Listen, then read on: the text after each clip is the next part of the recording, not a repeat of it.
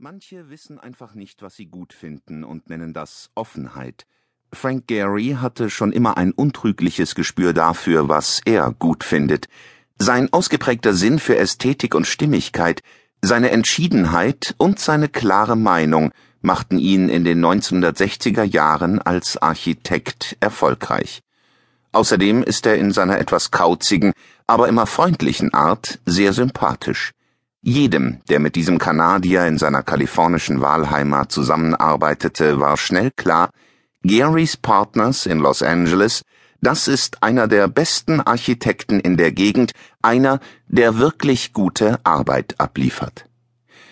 Er baute, was man ebenso baute. Bürohäuser, Einkaufszentren und so weiter. Die Auftragslage war gut. Über knapp 20 Jahre hinweg baute Gary seine Firma immer weiter aus. Ende der 1970er Jahre hatte er bereits einige Dutzend Angestellte und war gut im Geschäft. Seine zweite Frau, Bertha Isabel, schenkte ihm einen Sohn, und da entstand der Wunsch nach einem größeren Haus für die Familie. Gary fand ein Haus in Santa Monica aus den 1920er Jahren, das ihm und seiner Frau sehr gefiel. Sofort hatte er einige ziemlich eigenwillige Ideen, was er aus diesem Haus machen könnte, das war nur so eine kreative Spinnerei, nicht wirklich ernst gemeint, aber seine Frau ermutigte ihn dazu, seine Ideen in die Tat umzusetzen.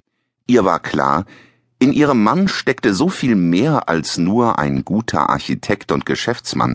Sie sah in ihm einen Künstler, und sie wusste, dass auch diese Seite in ihm ein Ventil brauchte, damit er glücklich sein konnte. Sein Haus wurde zu einer Spielwiese, er gestaltete es um und erweiterte es, allerdings auf eine Weise, die alles außergewöhnlich ist. Aus dem schlichten Haus machte er ein ästhetisches Feuerwerk, er weckte die verborgene Vitalität der Wände und Fenster, der Ecken und Kanten, der Winkel und Flächen. Er spielte mit dem Licht, setzte schiefe Kuben an die Wände, durchbrach Mauern, zog neue. Nach und nach entwickelte er eine Art neuer Außenhaut für das Haus, wenn man heute daran vorbeigeht, ist man überrascht und denkt, oh, was ist das? Eine Skulptur? Auf den zweiten Blick erkennt man dann, oh, da ist ja noch ein Haus drinnen. Das Haus wurde zu einem verrückten Kunstwerk, aber innen ein überraschend wohnlicher, gemütlicher, sympathischer Ort, der intensiv bewohnt wird, beileibe kein Ausstellungsstück. Bei aller Avantgarde ist das Haus immer funktionell geblieben, ja immer funktioneller geworden, mit wunderschönen, behaglichen Räumen und großen Fenstern, die die Sonnenstrahlen hereinlassen.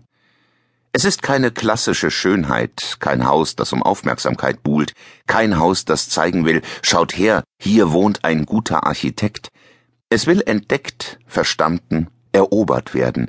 Die eigentliche Schönheit ist innen. Gary ist davon überzeugt, dass sich niemals die Menschen einer Form anpassen müssen, sondern immer umgekehrt. Ihm ging es beim Umbau seines Hauses nicht darum, etwas schön zu machen oder zu optimieren. Er sagt, in diesem Haus leben Geister, Geister des Kubismus. Er wollte das Haus so umgestalten, dass diese Geister dort auch weiterhin wohnen können. Er wollte, dass die Fenster aussahen, als würden die Geister daran emporkriechen. Weil die Fenster schräg sind, erzählt Gary begeistert, wird das Licht nach innen reflektiert. Wenn man am Tisch sitzt, sieht man die vorbeifahrenden Autos. Der Mond ist an der falschen Stelle. Er steht da, spiegelt sich aber da. Man sieht ihn da oben, denkt aber, er sei dort. Eines Morgens ging er ins Bad, um sich zu rasieren. Aber ihm gefiel das Licht nicht. Es kam aus der falschen Richtung und war zu dunkel.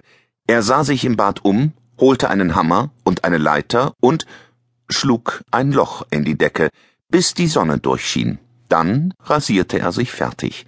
Ganz schön durchgeknallt. Da hatte der erfolgreiche Architekt nun also mit seinem Wohnhaus sein ganz privates Spielzeug, an dem er herumbasteln konnte. Währenddessen florierte das Business. Gerade waren alleine 45 seiner Angestellten in Projekten eines einzelnen Bauherren, der Rouse Company, involviert. Eines dieser Großprojekte war der Bau des Santa Monica Place, eines Shopping Centers in Los Angeles, das fix und fertig geplant auf seine Errichtung wartete. Den Chef von Rouse lud er anlässlich des Baustarts zu sich nach Hause zum Essen ein. Der Mann war verblüfft, als er eintrat. Er schaute sich um und staunte. Frank, was zum Teufel ist das denn? Gary war es ein wenig peinlich. Naja, ich habe halt ein wenig rumprobiert. Er sagte, hm, Sie haben rumprobiert. Und? Gefällt es Ihnen? Es muss Ihnen ja gefallen, oder? Gary war ja durchaus stolz auf sein Werk. Er sagte, ja. Der Chef von Rouse schaute ihm in die Augen. Aber Frank, dann kann Ihnen das hier unmöglich gefallen. Er deutete mit der Hand in Richtung Santa Monica Place, wo das Einkaufszentrum unweit des Gary-Hauses errichtet werden sollte. Gary nickte. Stimmt, es gefällt mir nicht. Warum haben Sie es dann entworfen? Weil ich Geld verdienen muss. Der erfahrene Geschäftsmann schwieg. Dann schüttelte er den Kopf. Frank. Er schaute sich noch einmal in dem verrückten Haus um. Frank, hören Sie auf damit. Sie sollten wirklich damit aufhören. Gary schaute zu Boden. Er verstand den Mann. Der meinte nicht etwa, dass er mit dem Rumbasteln an seinem Haus aufhören sollte, sondern dass er aufhören sollte, solche Zweckbauten wie das Einkaufszentrum zu entwerfen. Sie haben recht, sagte er leise. An diesem Abend gaben sich die beiden Geschäftspartner die Hand und sagten alles ab. Den Architekten Gary Partners gab es nicht mehr. Er hörte auf zu arbeiten. Seine Angestellten entließ er größtenteils. Es war vorbei.